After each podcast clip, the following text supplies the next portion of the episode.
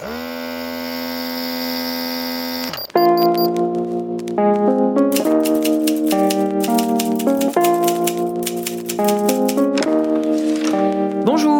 c'est à vous. Bonjour, docteur Z. Allez, je vous en prie, installez-vous. Qu'est-ce qui vous amène? Je viens pour une consultation, une consultation littéraire. Je suis le docteur Z et je reçois des auteurs dans mon cabinet pour un podcast médico-littéraire.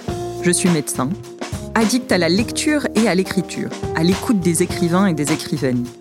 Ausculter leurs derniers romans, prendre le pouls de leur passion, examiner leur processus créatif afin de vous délivrer une ordonnance littéraire. Voilà mon autre serment d'Hippocrate. Placebo ou pas, j'espère que ces consultations littéraires vous feront le plus grand bien.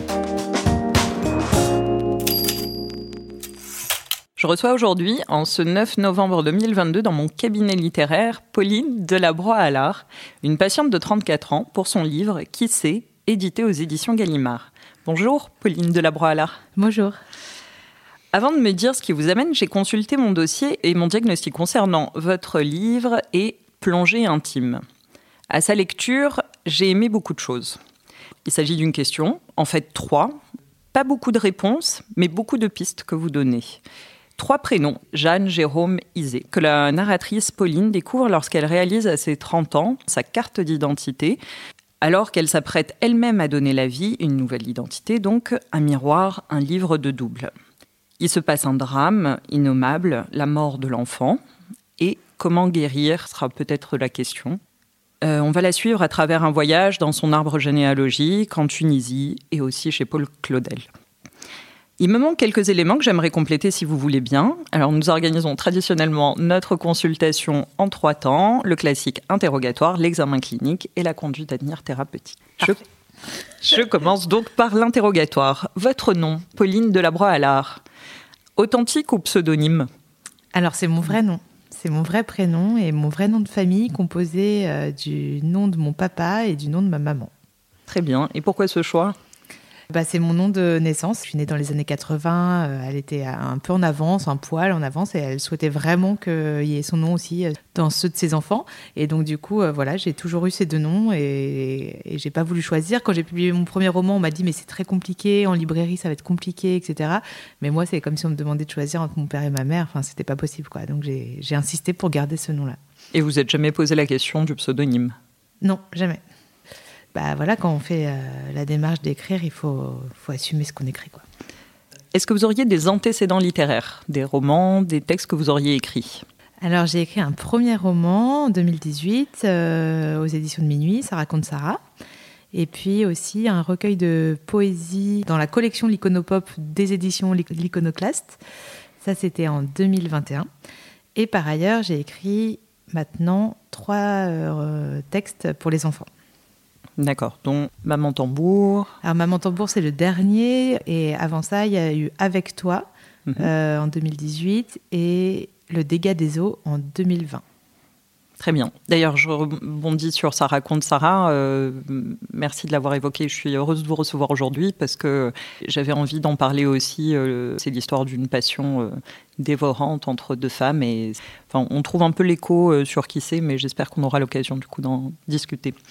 Au niveau des antécédents chirurgicaux, est-ce que vous avez un livre que vous avez euh, disséqué euh... bah, Il y a beaucoup de livres que j'ai lus plusieurs fois. Comme ça, quand la question m'est posée, je pense tout de suite à Fragment d'un discours amoureux de Roland Barthes. Là, pour le coup, euh, oui, je pense qu'on peut parler de dissection. Je pense que mon exemplaire, il est gribouillé de partout. Euh, oui. Il doit avoir peut-être des pages arrachées, je ne sais pas. Enfin, bon, bref. Donc, euh, je dirais ça. Ouais. Oui, ça j'aime bien le texte griffonné parce que vous disiez que vous annotiez beaucoup vos livres, alors que ce n'était pas forcément le cas avant. Ben, j'ai changé de camp. C'est-à-dire que vraiment, l'humanité est divisée entre les gens qui ne supportent pas de toucher euh, à l'être livre, euh, le surligner, corner les pages euh, et tout ça. Et puis il y a les autres. Et alors moi, pendant très longtemps, j'étais vraiment dans le camp de ceux pour qui c'était un objet sacré, touchable, qu'il fallait surtout pas même euh, casser le dos, comme on dit, euh, voilà, quand on l'ouvre euh, entièrement. Et je ne sais pas ce qui s'est passé, une bascule. Je me suis dénévrosée, je sais pas.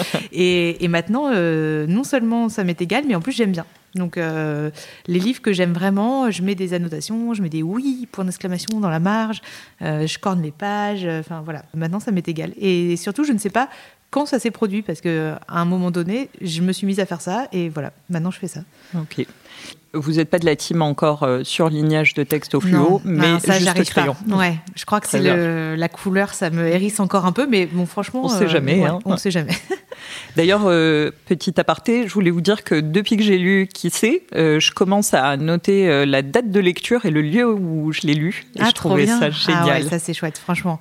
Quand on retrouve les livres, moi je l'ai toujours un peu fait, quand on Oui. retrouve les livres dans, dans sa bibliothèque, on se dit ah oui, c'était telle année, euh, même le lieu parfois, on se dit ah oui. euh.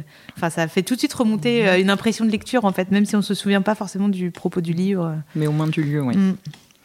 Euh, quel est votre métier, vous? Alors mon métier c'est professeur documentaliste. C'est euh, la dame qui dit chute aux élèves dans les, dans les bibliothèques des lycées.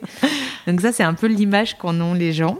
Mais en réalité, c'est un métier passionnant puisque dans professeur documentaliste, il y a professeur. Donc moi, je donne des cours d'éducation aux médias, comme on dit. Donc c'est tout ce qui concerne euh, sa présence numérique euh, sur les réseaux, euh, mais aussi savoir lire la presse parce que en fait, les enfants d'aujourd'hui, ben, ils sont saturés d'informations, mais ils savent pas forcément s'informer. Donc ça, c'est tout un, un pan de mon métier qui est assez méconnu, mais qui est vraiment passionnant. Et puis euh, documentaliste. Et donc ça, ça consiste à gérer un budget donné par le chef d'établissement pour euh, euh, agrémenter, euh, enrichir le fonds documentaire de la Bibliothèque de la bibliothèque, ouais, qui s'appelle le centre de documentation. Et donc ça, c'est génial parce qu'il faut faire une veille du coup. littéraire, mais pas seulement, aussi dans, dans tous les domaines, qui va de la science en passant par les langues, etc. Et acheter les ouvrages les plus pertinents euh, selon les élèves qu'on a euh, dans notre établissement. Donc c'est- vraiment, euh, j'aime j'aime énormément mon métier. Est-ce que ça raconte Sarah Hillier Euh, oui, mais alors c'est pas moi qui l'ai acheté par exemple. En fait, on est plusieurs et c'est ma collègue parce que bon, je- j'avais un peu de pudeur à acheter mon propre livre. Je l'aurais pas fait, mais je crois qu'il y est, ouais. Très bien. Est-ce que vous pratiquez une activité physique nécessaire à votre écriture? Oui, euh, quand je suis dans une vraie grande période d'écriture, enfin qui ne soit euh, pas la poésie ni l'écriture pour les enfants, parce que ça c'est encore d'autres formes d'écriture, mais vraiment le roman. Mhm. Et ben il y a la nage beaucoup. J'essaye d'aller nager. Euh, Comme votre narratrice. Comme ma narratrice, ouais. Euh, la marche aussi, le vélo. Enfin voilà, je suis pas non plus une très grande sportive, mais en tout cas, je sens qu'il y a un truc important de ne pas passer la journée non plus euh, collée à son ordinateur, à son texte, parce qu'au bout d'un moment, euh, enfin déjà que la folie est proche pour moi, mais là, là encore plus quoi, si je sors pas, si je prends pas l'air, donc j'essaye en tout cas. Oui. Et ça vous aide euh, dans l'écriture même Ben ou oui, pas? oui, quand même. C'est-à-dire que j'ai pas l'impression sur le coup. Vraiment, je me force. Oui. Euh, mais une fois que je ressors, par exemple, de ma séance de natation, je me rends compte qu'en fait, ça a posé des choses.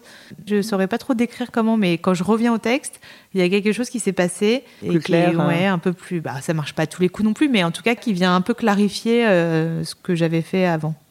D'accord. Et est-ce que vous vous aidez de substances particulières Type euh, drogue, Euh, Café, alcool Euh, oui, enfin, je, Ça non, peut en être des fait, facteurs de risque cardiovasculaire. hein. Ça, c'est mon métier qui m'oblige. mais- Non, j'en ai. C'est pas une nécessité. Mais il se trouve que euh, oui, je bois du café euh, et un verre de vin. euh. Mais en tout cas, c'est pas euh, un Pas moteur euh, d'écriture. Ok. Est-ce que vous auriez des allergies connues à un livre ou à un style? Euh, oui, bah, par exemple, euh, On en a tous, hein, c'est pas grave. j'ai beaucoup de mal euh, à lire, euh, par exemple, Céline. C'est, j'y arrive pas. J'ai essayé, hein, mais voilà, j'y arrive pas. Donc euh, c'est le premier qui me vient. Mais je suis sûre qu'il y en a plein. En fait, c'est horrible. Mais du coup, je fais un déni. Je les, je les laisse de, De côté, de ouais, côté. Donc là, je sais pas, j'ai pas d'autres noms, mais Céline, oui, parce que vraiment, bah, là en plus, euh, il vient de, on vient de De- sortir euh, des manuscrits, oui. euh, oui, voilà. Et du coup, tout le monde en parle et tout ça, mais moi, c'est vraiment un auteur, ça me provoque aucune émotion, ouais. Est-ce que vous avez un traitement de fond littéraire? Des textes qui vous suivent depuis longtemps, qui sont un peu comme des doudous? Je sais pas. Je les relis pas, mais en fait, j'aime bien savoir qu'ils sont chez moi, dans ma bibliothèque, et qui, ça me rassure vraiment. Donc là, pour le coup, le côté doudou, Oui. C'est-à-dire que, je, par exemple, il y a tout Marguerite Duras. Alors, je vais pas relire très souvent Marguerite Duras, même jamais en fait. Mais en fait, de savoir qu'il y a, euh, ces, euh, je sais pas, 15 livres euh, bien rangé, là chez moi, à ma disposition, ça me rassure. Annie Arnaud, c'est pareil. Enfin voilà, il y a des grands pans comme ça de mes rayonnages consacrés à. Souvent, c'est des autrices en fait. Et pour autant, vraiment, pour être honnête, je les prends rarement pour les lire. C'est pas vrai, mais en tout cas, c'est là, elles sont là et elles rien que ça, ça, me, ouais, ça me rassure. Oui, euh, bah, c'est bien que vous citiez euh, Duras parce que on en parle souvent dans vos textes. Mhm. Alors j'ai beaucoup apprécié l'idée euh, qu'elle vous plaisait pas tant dans le style, mais plus dans l'audace qu'elle a eue de faire plusieurs euh, projets créatifs très différents. L'idée que j'ai beaucoup aimée, c'est le côté Tati Daniel, la vieille tante qu'on n'aime pas forcément, mais qui est quand même là. Bah parce qu'il y a plusieurs Duras en fait. Il y a la Duras jeune euh, qui arrive d'Asie, euh, sur les photos, elle, rayonne, elle est magnifique et tout. Et puis il y a la vieille Duras qui a été moquée, qu'on méprisait parce qu'elle était alcoolique et tout. Donc moi, ce que j'aime, c'est ce personnage multiple. En fait, tout au long de sa vie, elle s'est réinventée tout le temps. Elle a eu quand même euh, beaucoup de malchance en amour. Euh, du coup, elle a tout axé vers euh, les livres, les films aussi. Elle a fait des films incroyables. Voilà, moi, ces textes, ils font pas partie de mes préférés. Si je devais aller sur l'île déserte et, en garder que trois, là, cette question qu'on me pose souvent, bah, je suis pas sûre que j'apprendrais elle, mais elle est là, elle a, et, je trouve qu'elle a fait beaucoup pour la littérature, en fait, française, en tout cas. Et, enfin, moi, je, je, me suis vraiment disputée à mort avec des gens qui la moquent parce que oui, elle a un style euh, particulier, et que bien sûr, j'entends très bien qu'on ne puisse ne pas aimer ça du tout. Mais en revanche, euh, je trouve qu'il faut quand même lui reconnaître que c'était quelqu'un euh, au bas mot détonnant et, et, voire bien plus que ça, quoi. Je suis d'accord avec vous. Moi, je, je l'apprécie aussi. Et sur votre table de chevet, qu'est-ce qu'on trouve actuellement? Eh ben, euh, Brigitte, Brigitte Giraud, notre concours. Ah, bah oui. dont je viens de terminer le livre, euh, voilà, que j'ai rencontré la semaine dernière euh, dans un salon du livre. Alors, qu'est-ce que vous en avez pensé? Eh ben, j'ai beaucoup aimé. Alors, c'était Alors, pour ceux qui n'ont pas suivi, ça s'appelle Vivre vite. Vivre vite. C'est le Goncourt 2022. Elle raconte les jours qui ont précédé le décès de son mari dans les années 90 en s'imaginant tous les micro-événements qui auraient pu changer peut-être le cours de ce destin euh, fatal. Et donc, euh, c'est haletant, quoi. On, passe vraiment les pages. Euh, enfin, c'est très fort. Vous aussi, vous avez fréquenté les concours, parce que vous avez été dans les sélections avec Ça raconte Sarah, votre premier roman. Vous avez même terminé à l'avant-dernière sélection, l'année où Nicolas Mathieu a obtenu le concours, et que vous avez même obtenu des concours étranger, mm. ouais, euh, polonais, euh, roumain. Donc, et il est multiprimé ce texte et c'est vrai que on comprend pourquoi en le lisant. Donc, euh, est-ce que vous avez un remède littéraire contre le blues? Oh, Non. Et ça, c'est bien dommage. J'ai pas de remède contre le blues, en fait. Aucun, que ce soit littéraire ou autre. C'est quelque chose qui me, qui m'habite tout le temps, le dimanche soir, mais pas seulement. Et du coup, non, si seulement j'avais ça. Enfin, si, je peux quand même parler de mon livre préféré. Quand je me replonge dedans, ça chasse avec joie. le reste, et c'est euh, L'arbre aux haricots de Barbara Kingsolver. Moi qui lis pas beaucoup de littérature étrangère, euh, ce livre-là, je l'ai lu, euh, je sais pas, il y a peut-être 15 ans, et depuis je le relis et relis et relis, et je l'adore toujours autant. Enfin, je trouve que c'est une, espèce de, de petit joyau comme ça, de, de merveille de livre, quoi. On le note aussi alors. Mm. Merci. Vraiment à lire, si vous l'avez pas lu. Alors, on va passer au motif de la consultation. Donc, maintenant que mon dossier est complet, on va axer un peu plus sur le roman Qui sait.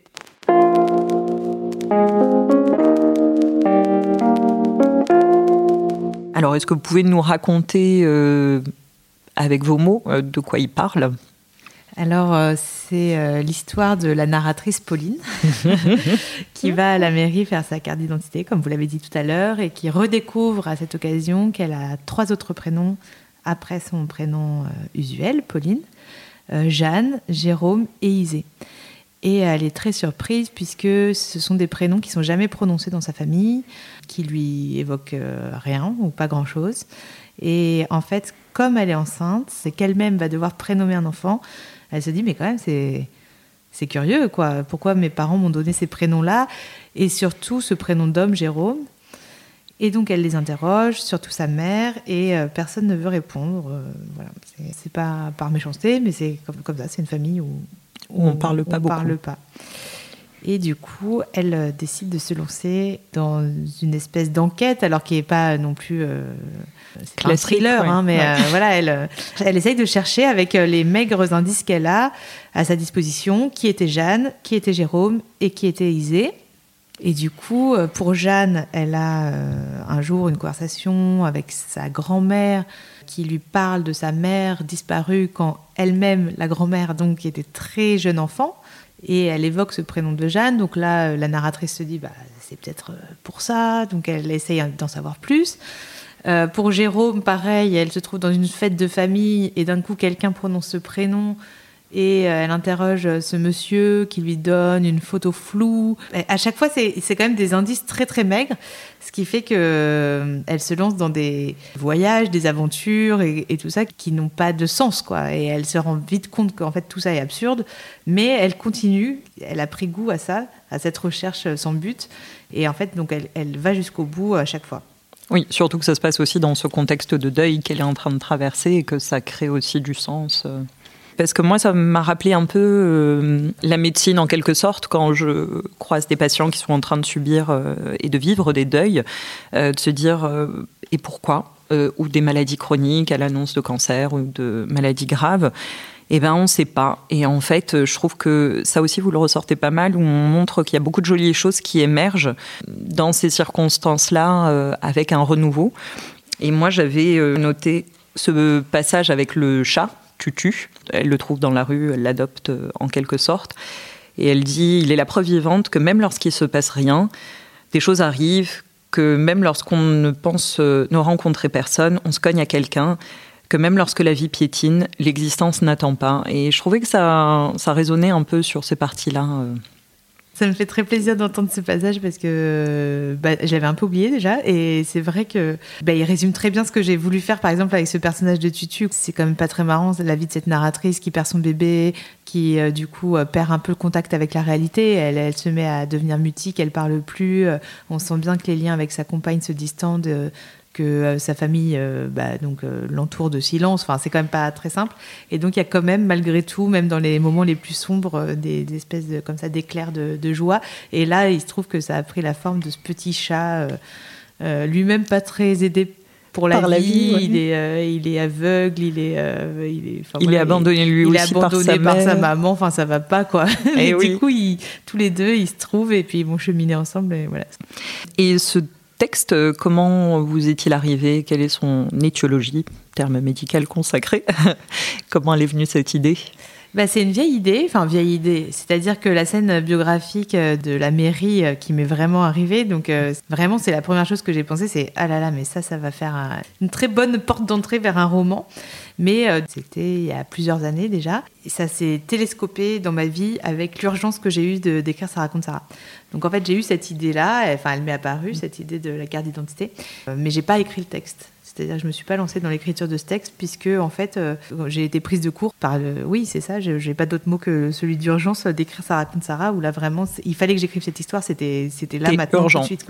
D'ailleurs, on le sent dans euh, l'écriture. Hein. pendant tout ce temps-là, c'est-à-dire l'écriture de raconte Sarah, la publication, l'idée était restée dans mon esprit et donc il s'était écoulé plusieurs années et je me suis dit bah si au bout de plusieurs années l'idée est toujours là, c'est que vraiment j'ai un truc avec ça quoi. Et donc c'est peut-être le moment de m'y mettre et voilà. Donc c'est bon signe quand on a une idée qui persiste. Bah, une idée fixe comme ça, oui, je me dis. Enfin, je sais pas si c'est bon signe, mais en tout cas moi ça me ça m'interpelle. Je me dis euh, parce que des idées, euh, il y en a plein qui nous traversent, mais pour mhm. qu'elles restent comme ça, euh, malgré le fait que moi-même j'ai changé en quelques années, je suis plus tout à fait la même que celle mhm. qui avait eu l'idée sur le parvis de la mairie. Donc si j'ai encore ça en tête, est-ce que ça vaut quand même pas le coup d'aller creuser un peu, voir Et quel a été le rythme de ce texte-ci? Qui sait?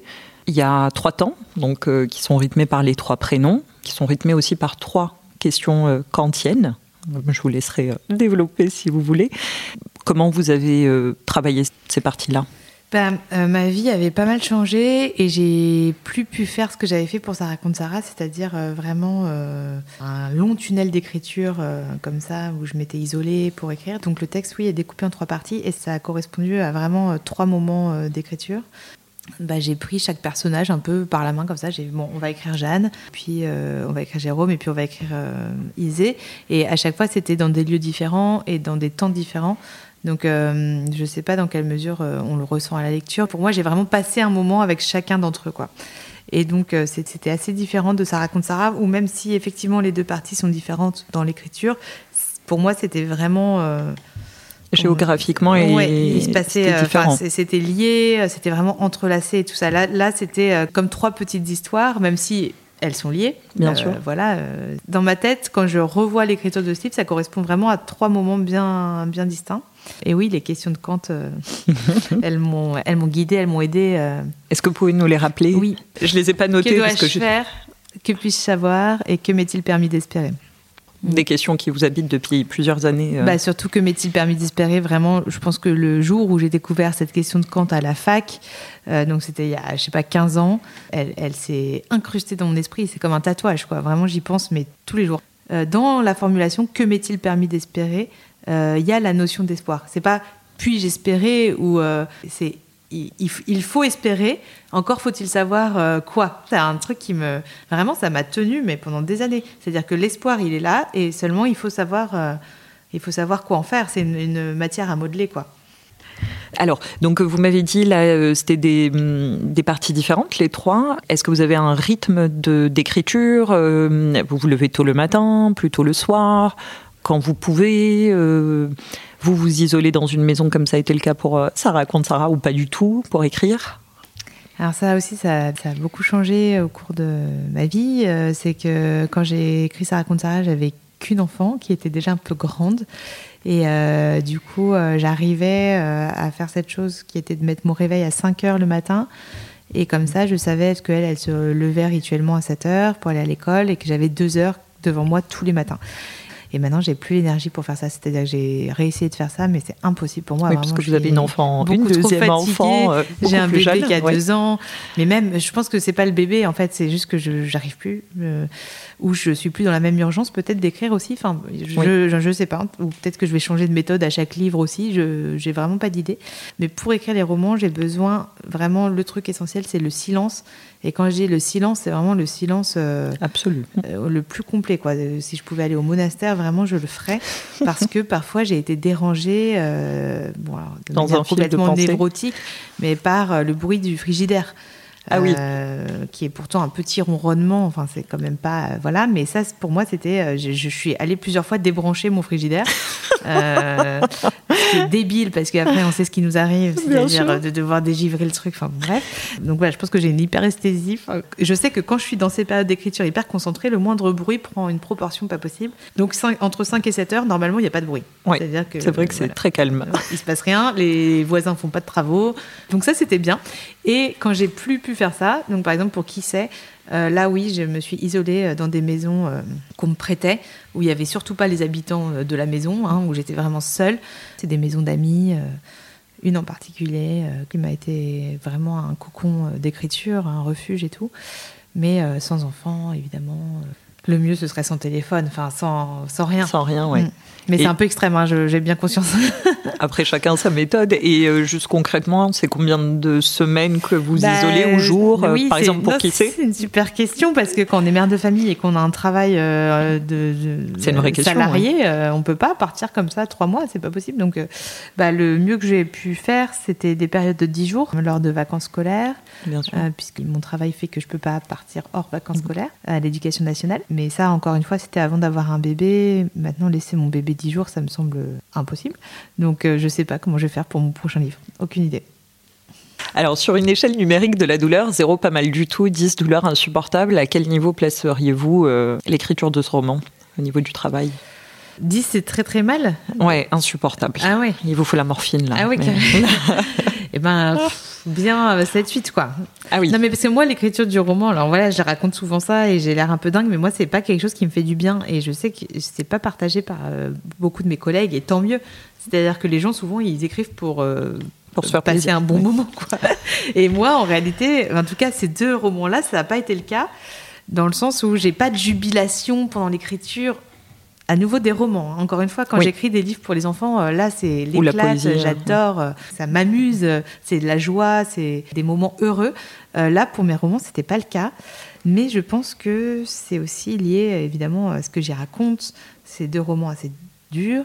Et je croise les doigts et j'espère ne pas dire de bêtises, mais que pour le prochain, ce sera quand même un peu plus. Oui, vous avez promis plus léger. Ouais, ouais. C'est vrai que hum, c'est plutôt grave comme propos, mais il y a quand même des notions d'humour et qui est dans votre façon en fait de parler. Le personnage du fossoyeur, c'était un de mes. Euh, donc est-ce que vous pouvez contextualiser le fossoyeur euh? Euh, Oui, alors c'est dans la première partie, c'est autour de Jeanne, cette arrière-grand-mère du coup un peu invisibilisée par la famille parce qu'elle était considérée comme folle, donc elle était un peu mise à l'écart. Euh, et puis elle est morte très jeune en laissant euh, en bas âge cette grand-mère à l'âge de 5 ans. Et euh, la narratrice se dit, bah quand même, moi j'aimerais aller sur la tombe de cette arrière-grand-mère, c'est important pour moi, tout ça. Donc elle se lance dans des recherches pour savoir où est cette tombe. Par des biais, voilà, dont je vous passe les détails, elle trouve le, le, cimetière dans lequel elle pense que repose cette arrière-grand-mère. Mais encore une fois, tout ça n'est que supposition. Mais pour en avoir le cœur net et pas traverser la France pour rien, elle téléphone au fossoyeur. Et donc, elle lui raconte euh, toute cette histoire. Et donc, euh, il lui demande en gros pourquoi il cherche cette arrière-grand-mère. Elle dit, oh, ben, je sais pas trop, non, non, non. Il dit peut-être parce que ça fait beaucoup, toutes ces femmes, votre compagne, votre tante, votre mère, votre grand-mère, et puis Jeanne, euh, je soupire, oui, ça fait beaucoup, c'est sûr, ça fait beaucoup. Bon, alors peut-être ma lecture est pas si top, mais ça me permettait, un, de dire qu'il y avait des passages, moi, que je trouvais assez drôles, comme euh, ce petit fossoyeur. Votre art aussi du euh, dialogue rapporté. J'aime beaucoup la façon euh, dont vous faites parler les autres. C'est vrai que vous aviez dit que les dialogues, c'était pas votre spécialité. Oui, oui, c'est quelque chose que je dis assez souvent, mais parce que c'est pas de la fausse modestie. Je pense que c'est vrai. Euh, c'est, je me suis essayé plusieurs fois à faire des dialogues euh, classiques, enfin avec euh, le tiret Monsieur X qui parle, le tiret Madame Z qui lui répond. Et en fait, je, vraiment, j'y arrive pas, dans le sens où je trouve que ça sonne faux. Ça, ça, ça, tombe à plat. Enfin, c'est vrai que pour l'instant, je m'en suis tirée. Bon, j'ai écrit que deux livres, mais pour l'instant, dans aucun des deux, il y a des dialogues. Et dans Ça raconte Sarah, ça me posait pas trop problème puisqu'en fait, euh, on les voit jamais dialoguer. Mais là, en revanche, euh, quand même, euh, j'avais envie qu'il y ait de la parole. Et donc, c'est vrai que j'ai fait très souvent du dialogue rapporté. Donc, mais ce qui est un peu un écueil aussi, dans le sens où, enfin, ce qui est compliqué aussi, puisque euh, bah, il n'y a pas beaucoup de verbes déclaratifs, quoi. Donc, euh, une fois qu'on a dit il dit, elle répond, euh, il s'écrit, elle supplia, il reste pas grand chose, quoi. Donc, c'est vrai que ça c'est compliqué et que mon éditrice a pas mal traqué les répétitions que ça induit forcément. il va falloir que je crois que je, je, je m'y colle, quoi, au vrai dialogue. Je veux dire. Une dernière question pour euh, le motif de notre consultation. Est-ce que vous pensez avoir développé une accoutumance à l'écriture?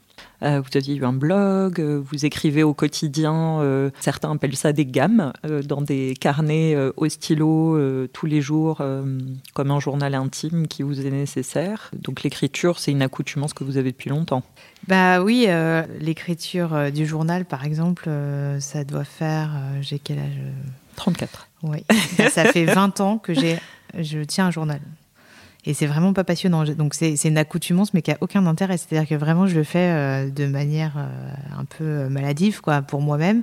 Et après, j'en fais rien de ces journaux. Donc c'est pas comme des carnets d'écrivains dans, dans lesquels ils notent leurs idées pour ensuite produire des chefs-d'œuvre. Moi, c'est vraiment assez factuel en fait, euh, enfin voilà, de ce que je fais dans la journée. Enfin, vraiment, je pense que ça n'a aucun intérêt. Mais il se trouve que pour le coup, c'est une vraie accoutumance dans le sens où quand je ne le fais pas pour des raisons diverses, euh, quand il y a une journée qui se passe et où je n'ai pas rempli mon journal, je me sens vraiment pas bien. C'est vraiment comme quand on prend une drogue. Je prends, normalement, je fais le soir. Avant de vous coucher. comme la Avec tisane. ma petite tisane. Bah, exactement. Non, mais voilà. Donc, j'ai ma tisane, mon petit journal. C'est un, un Moleskine euh, jour par jour. Et donc j'ai une page. Euh, du coup, ça, je veux dire, c'est quand même contenu dans, dans un. Je, je me, je me répands pas sur des pages et des pages, donc c'est censé être assez rapide. Mais il y a des soirs quand même où je ne le fais pas. Et en fait, euh, je vais me coucher pas très sereine. Donc c'est une vraie accoutumance, mais qui est pas non plus littéraire, quoi. Pour ce qui est de l'écriture du roman, ça c'est autre chose. À la fin du premier, il m'est arrivé quelque chose qui vient de me réarriver aussi à la fin du deuxième, où je me dis aussi bien je n'écrirai plus jamais de livre, quoi.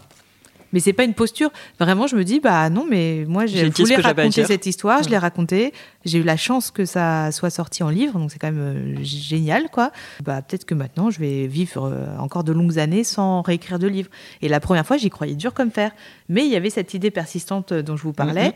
et je me suis dit, bon, allez, euh, je vais, je vais voir. Bon, ça fait un deuxième livre, mais là aussi bien Sur un de vos entretiens, vous aviez évoqué un troisième roman auquel vous pensiez. Si, si, bah voilà. Ah. pour l'instant, j'ai, l'idée, mais pour l'instant, j'ai encore rien écrit et je me dis, j'aurais peut-être pas ce, truc quand même qui fait que malgré les vies euh, compliquées qu'on a, on se met à sa table de travail. C'est, il faut quand même euh, un sacré, euh, une sacrée énergie, quoi. Mm. Alors, on peut passer à l'examen clinique.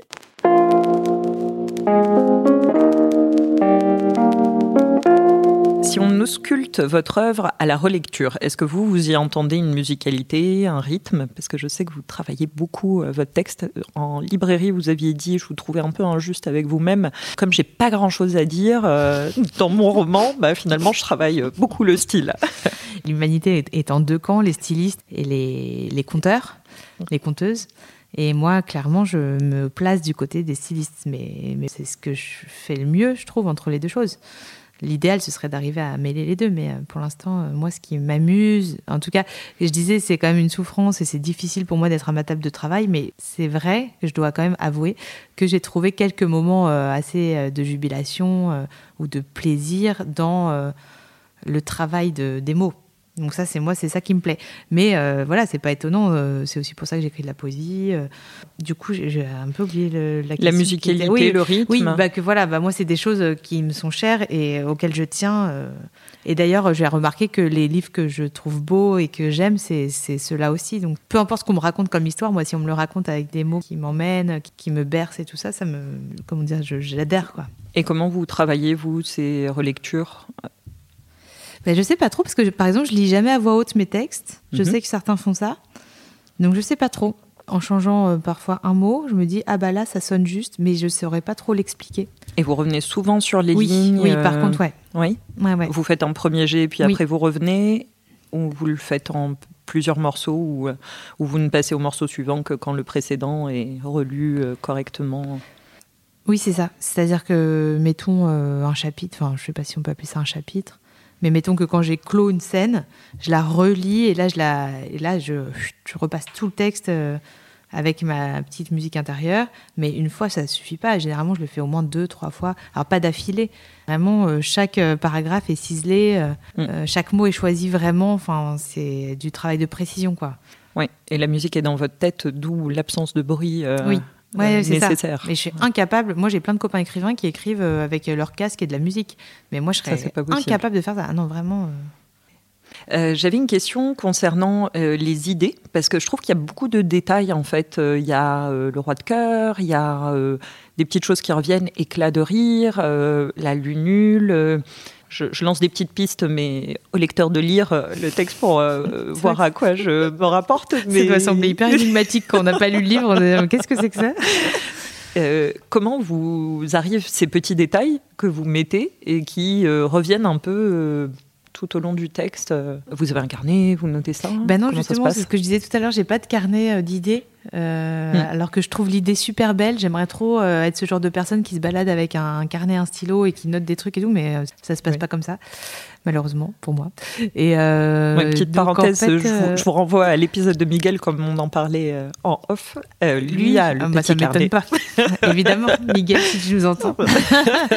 Mais non, le carnet c'est ma tête en fait, je pense. C'est-à-dire que je crois que mon œil capte plein de détails parce que mon cerveau est ainsi fait que je m'attache vraiment à ça, que ce soit pour prendre des photos, pour ça doit être des trucs que j'observe, mais en fait je les note pas forcément. Mais quand je suis après à mon travail, il y a comme ça des images qui ressurgissent et qui me reviennent et où je me dis bah oui tout comme je disais tout à l'heure euh, il suffit de changer un mot et parfois la, phrase sonne plus juste. Et là c'est des détails qui viennent et où je me dis ah oui là c'est le bon. Enfin je sais pas comment expliquer. Là c'est le, bon moment de, de, parler de ça. Mais... donc euh, votre carnet est mental et il est dans votre tête et vous n'avez pas besoin de noter des, bah, des éléments euh, à côté Alzheimer va me guetter un jour et que vous avez le temps 34 ans Et la prise de tension, alors au moment de partager votre manuscrit, alors avec vos proches ou des bêta-lecteurs ou votre éditrice, euh, comment ça s'est passé euh, Est-ce que la tension a été euh, très élevée ou Moi, j'aime pas faire lire à mon cercle trop proche dans un premier temps parce que j'ai trop peur. Donc, je fais lire à des gens du deuxième cercle, comme on dit. Mhm. Là, ça va, la tension. J'attends avec grande impatience ce qu'on va me dire. Mais en revanche, la tension est au maximum quand c'est mes parents qui doivent lire. Mhm. Ça m'a fait le coup pour les deux fois. Enfin, vraiment, c'était l'enfer. quoi. Alors, moi, j'avais le retour sur Ça raconte Sarah, où votre père lui-même écrivain, Oui. qui disait qu'il était très fier euh, Oui, de ce texte. oui. Ouais, ça, c'était un grand moment de ma vie. C'est-à-dire que mes parents, je leur ai toujours caché que j'écrivais parce que justement, j'ai un papa écrivain et que du coup, euh, c'était pas pour moi, quoi. Et le jour où j'ai signé mon contrat, je lui ai dit, bah, je. En fait, euh, j'écris des livres et puis là, il y en a un qui va être publié. Et puis, donc, euh, il était un peu. Il a tout appris d'un coup, quoi. Et donc, après, il a fallu lui faire lire. Donc, ça, c'était pas facile. Mais en réalité, c'était plus encore le regard de ma mère qui me qui m'angoissait. Et ma mère, elle a fait pareil pour les deux livres. Elle m'en a rien dit. Elle a corrigé les fautes. Les réactions pudiques des mères. Ouais. D'ailleurs, cette narratrice de qui sait, je me suis dit mais c'est quand même simple. Elle a qu'à aller demander à sa mère pourquoi elle a choisi ces trois prénoms quoi. C'est quoi ce mystère? Et c'est vrai qu'on voit que elle peut pas raconter euh, des choses et c'est vraiment à la fin où on voit cette relation mère-fille. Ou d'ailleurs c'est vraiment très touchant aussi à, à la fin où elle euh, lui parle de cet enfant qui est décédé. Elle lui dit j'ai envie euh, de lui décrire la voix si douce du médecin qui répétait elle est jolie cette petite fille. Elle s'appelle comment? J'ai envie de lui dire à elle seulement, à elle et à personne d'autre. J'ai envie de lui dire son prénom. Tu sais, maman, elle s'appelle Vera. Moi, ça m'avait donné la chair de poule ce passage et comme on parle de signifiant et, et que vous avez pas mal évoqué la notion de vérité dans ce texte, Vera, vérité. C'était fait exprès. Ah bah oui, oui. Ouais, bien d'accord. Est-ce que vous Bah, voulez développer la notion de vérité pour euh, Oui, pour moi, bah, la vérité, elle est déjà euh, sur la couverture avec ce titre, euh, ce verbe, savoir. Que- Qu'est-ce qu'on veut, qu'est-ce qu'on veut savoir? Souvent, c'est ça, c'est la vérité. euh. mais, mais pour moi, il n'existe pas de vérité. Pour moi, le mensonge et la vérité, ce sont juste deux histoires différentes. C'est ça que j'avais envie que ma narratrice apprenne au cours de son cheminement. C'était que euh, la vie, elle est constituée euh, d'histoires qu'on nous raconte, qu'on se raconte à soi-même, et que il y en a pas des fausses et des vraies. C'est pas c'est c'est pas ça. C'est juste qu'il faut il faut être juste avec les histoires qu'on se raconte à soi-même, et puis c'est tout. Et donc euh, c'était pas pour rien que le prénom qu'elle avait choisi pour euh, sa fille à naître et et qui malheureusement est morte avant de avant de pouvoir vivre, c'était Vera parce que c'est c'est ça que ça, ça incarne. C'est c'était l'histoire qu'elle voulait écrire, c'était celle-ci. Et justement parce qu'elle n'avait pas eu l'occasion, elle, d'obtenir des histoires de la part de ses parents qui l'ont élevée dans une espèce de silence un peu comme ça, euh, euh, oppressant, quoi. sur cette prise de tension Il faudrait euh, revenir peut-être sur euh, votre éditrice. Quelle a été votre réaction à ce moment-là quand vous lui avez partagé le texte qui sait? Alors quand j'ai envoyé mon texte, euh, oui, à mon éditrice, oui, j'étais stressée, bien sûr, évidemment, puisque là, il y a quand même un, enjeu en plus euh, que quand il s'agit des proches, et que elle, elle a le pouvoir de faire exister ou pas le texte, donc euh, c'est c'est assez intense.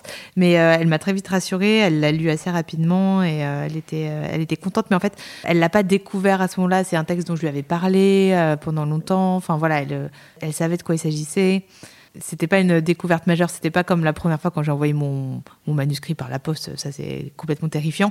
Là, c'est quelqu'un que je connaissais, avec qui euh, je savais que j'allais avoir plaisir à travailler, donc j'étais quand même pas au 10 sur 10 de, de l'angoisse. Après la prise de tension, la prise de pouls, quel a été euh, le retour du public ou euh, les perceptions que vous avez reçues en librairie de ce texte? Mais alors, euh, c'est mon deuxième roman et c'est vrai qu'on dit souvent que c'est très difficile ce deuxième roman. Moi, on l'avait dit, je l'avais lu. euh, et en fait, euh, c'est vrai que c'est pas facile puisque euh, soit les gens euh, ont lu et apprécié le premier, donc du coup, ils guettent un peu, ils espèrent retrouver les mêmes sensations. Et là, en l'occurrence, c'est quand même deux livres assez différents. Donc j'avais très peur de décevoir euh, mon lectorat. La presse est moins attentive parce que en fait, euh, ce qu'adorent les journalistes, c'est quand même les primo-romanciers. Euh, donc du coup, on a moins d'attention de la presse aussi. C'est vraiment une drôle de chose. Mais je trouve qu'il a été un bon petit soldat de la librairie, ce livre, et il s'en est bien tiré. et ça, c'est grâce vraiment aux libraires, en fait, euh, qui l'ont porté, qui l'ont soutenu, qui m'ont invité. Euh, donc j'ai vraiment eu beaucoup de chance de ce côté-là. C'est que je crois que les libraires l'ont aimé et, et du coup euh, l'ont fait vivre. Et ça, c'est vraiment une grande chance. Et oui, parce qu'il est sorti pour la rentrée littéraire 2022 de septembre, qui a sorti environ 500 romans. Donc Mm. ça, c'est sûr que Ouais, y avait de la tirer concurrence. son épingle du jeu, c'est quand même pas facile. Et est-ce que vous pensez être vacciné contre l'appréhension d'un troisième roman Bon, ça revient un peu à la question qu'on a évoquée tout Bah à oui, l'heure. c'est ce que mais... je disais tout à l'heure. Vacciné, non, je pense qu'on ne l'est jamais en fait. C'est Eh ça, ouais. Donc je sais que pas. vous avez des doses de rappel comme ça, vous vous rendez pas compte. Exactement, Ça s'impose à oui, vous. oui, euh, c'est par, ça. euh, Donc, non, non, la- l'appréhension est là, mais en même temps, non, là, je suis dans la phase de, dont je vous parlais tout à l'heure, où pour l'instant, je me, je me dis, oui, peut-être qu'il y en aura un troisième, mais peut-être pas. Pour l'instant, je suis assez sereine. Ça va. Alors, on va terminer cette consultation par le traitement, parce qu'on aime bien sortir de chez le médecin avec une prescription. Est-ce que vous, vous avez euh, une recommandation euh, littéraire à donner à un jeune auteur qui se lance dans l'écriture? Et oui, c'est celle que je me donne à moi-même, c'est de vraiment persévérer, ne jamais laisser tomber. Je veux dire, c'est pas comme se mettre à la céramique ou euh, faire du tricot, quoi. Ça, ça peut être des passions qui passent. Enfin, je veux dire, on a tous, tous euh, eu notre période où on s'est dit, euh, non mais voilà, c'est comme en cuisine, parfois on fait euh, des marbrés euh, à la où- chaîne ouais. voilà, et pendant, je sais pas, trois mois, et puis après, plus jamais. Mais l'écriture, je pense que le, si on- un jour on a envie d'écrire, c'est pour toute la vie. Et donc, euh, il faut pas se décourager. C'est pas parce que on trouve pas le temps ou euh, parce que on a eu un manuscrit refusé qu'il faut laisser tomber, quoi. C'est-à-dire, euh, je pense que il y a des périodes de vie où, certes, on n'écrit plus parce que c'est comme ça, on a d'autres choses euh, à faire, on s'occupe de ses vieux parents ou de je sais pas quoi. Mais c'est en nous, c'est en, en soi. Donc, je pense qu'il faut cultiver ce truc-là et, et jamais se dire non, en fait, c'est pas pour moi. Enfin, c'est vraiment, c'est très personnel, hein, mais je, pense que quand on a cette chose-là, bah, c'est pour la vie. Donc, il faut le euh, prendre ça comme une part constituante de soi-même, quoi. Et une prescription de votre éditrice que vous auriez retenue pour euh, ce texte? Tu ben, euh, peut-être qu'elle nous écoutera, Charlotte. Euh, elle m'a traqué sur les, les adverbes. Elle trouve que, mais ça, ça me regarde que moi, hein, mais je pense que. Chronique. Donc euh, voilà, ouais, vraiment, elle a barré mais des milliards d'adverbes. euh, donc ça, ça m'a vraiment marqué. Je pense que si jamais je me lance dans l'écriture d'un autre livre, je vais être hyper attentive à ça. aux adverbes. Ouais. Alors, euh, la prescription que vous avez donnée à un jeune auteur ou autrice, ça serait la même que vous donnez, mais est-ce qu'il y en aurait une autre que vous souhaiteriez vous donner à vous-même? Bah non, je fais le vœu de, si troisième livre il y a, de parvenir à ce que j'ai envie de faire, c'est-à-dire quelque chose de plus léger, pas, pas dans le propos, hein, mais euh, dans le ton et dans le... Enfin voilà, j'ai- j'aimerais vraiment aller un peu du côté de la comédie, ça me plairait bien. Eh ben, on a hâte de découvrir ça. Merci beaucoup, Pauline de Labra à l'art. Avec plaisir. Au revoir. Au revoir.